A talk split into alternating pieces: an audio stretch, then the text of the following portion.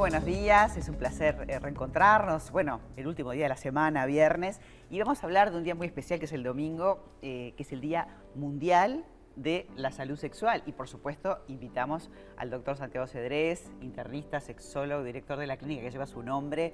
Eh, además es el presidente de la Academia Internacional de Sexología Médica, o sea que la palabra justa para hablar de este tema. Santiago, gracias por venir. Por favor, María, un placer siempre acompañarlos y gracias por la invitación.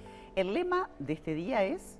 Sí, el lema de, este domingo que se celebra el Día Mundial de la Salud Sexual es este, disfrutemos el placer es este, reivindicar un poco el derecho al placer de las personas, el derecho a la asistencia en salud sexual y un poco reivindicar este, este gran este, objetivo de la sexualidad. Muchas veces decimos la sexualidad es la reproducción. Sí, es una función, la sexualidad es no tener disfunción. Sí, es no tener disfunción y poder funcionar bien, pero es mucho más en realidad.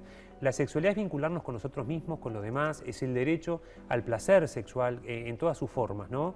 A veces y es un derecho además a lo largo de toda la vida, porque uno piensa de repente en la primera parte de la vida, cuando uno es joven, y bueno, después de que uno ya está grande, como que es un tema que quedó para atrás, y eso no es real. Eso es así, no es real. Y sabes que este año se conmemoran los 25 años de los derechos sexuales, de la Declaración de los Derechos Sexuales que forman parte de los derechos humanos, de los cuales el primero es el derecho al placer el derecho a la asistencia en salud sexual, el derecho a la, no discriminación, el derecho a tener información científica este, basada en conocimiento científico, el derecho a poder tener asistencia en mi medio de salud por estas dificultades en, lo que es la sexología, pero bueno, el placer reivindicando. en eso que tú decís me parece muy importante porque a veces este, nos preocupamos de estar sanos, de no tener ningún problema, pero eh, digo, superando de repente un tema oncológico, superando una patología grave, superando en este mes de lo cardiovascular un infarto, y sin embargo se puede, se trata y se puede tener ese derecho al placer y se puede hacer un acompañamiento médico también. Claro, de hecho lo que hacemos es la rehabilitación sexológica, por ejemplo, en este mes cardiovascular, después de un infarto cardíaco. Hay un montón de este, consejos que damos a los pacientes luego de haber infartado de cómo volver a su vida sexual. Está demostrado que un ejercicio sexual este, regular, un, uso de su sexualidad regular, incluso previene el reinfarto, ayuda un poco a, adherirse a lo que es la medicación crónica, adherirse a lo que es las condiciones de vivir más y la satisfacción, ¿no?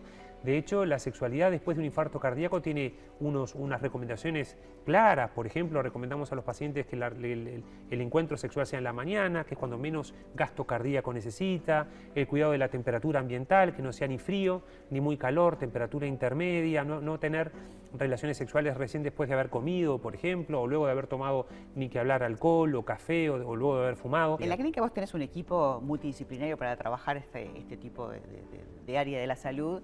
Eh, que no importa, están todas las áreas, pero específicamente vinculado a la parte cardiovascular, ustedes hacen un estudio, porque nos has hablado muchas veces de la disfunción y la prevención en lo cardiovascular y me encantaría que nos contaras. ¿Cómo no?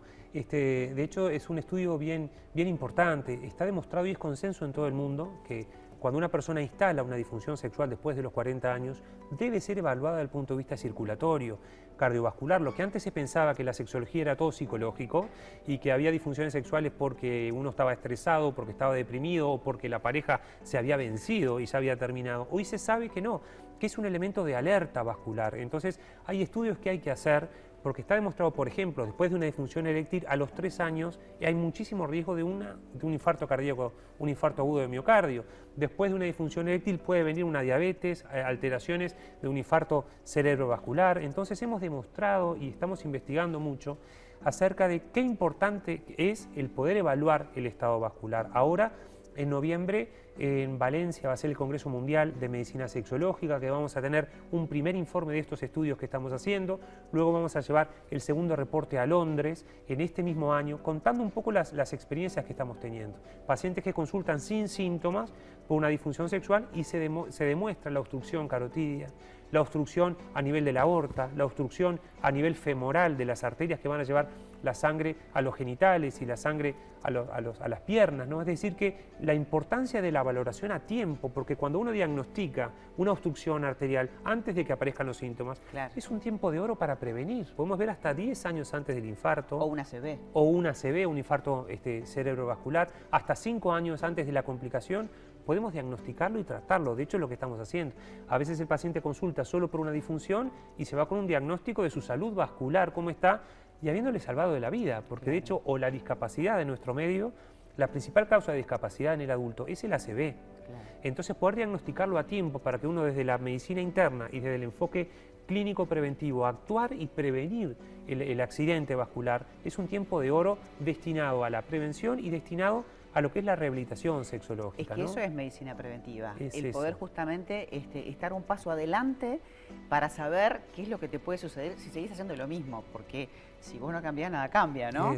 Y en definitiva hay todo un acompañamiento de este equipo que ustedes tienen endocrinólogos, nutricionistas, psicólogos, o sea, me estoy olvidando de, especialistas. y bueno, obviamente cardiólogo para hacer este estudio. Para poder evaluar el, estudio y para poder hacer un tratamiento preventivo a medida, María, que eso es importante. Claro. Ya no son estándares los tratamientos de prevención, la prevención debe estar dirigida a esta salud vascular. ¿Qué pasa con estas arterias de este paciente que estoy atendiendo para hacerlo un tratamiento justo y prevenir? El, el paciente consultado por una disfunción sexual, pero se lleva todo un chequeo del punto de vista hormonal y también vascular del endotelio, como tú decías, para hacer un tratamiento justo a medida de la prevención y para que el riesgo vascular baje al normal que tendría por la edad pero no agregado por los factores de riesgo que tenga. No, y en este mes que, bueno, que se habla de todo lo cardiovascular, que hay que hablarlo siempre, pero tiene otro énfasis, más allá de que el domingo sea este Día Mundial de la Salud Sexual y que es importante también ver la correlación que existe entre la sexualidad y lo cardiovascular, y no solamente en el hombre, también en las mujeres. En la mujer es lo mismo, por eso la importancia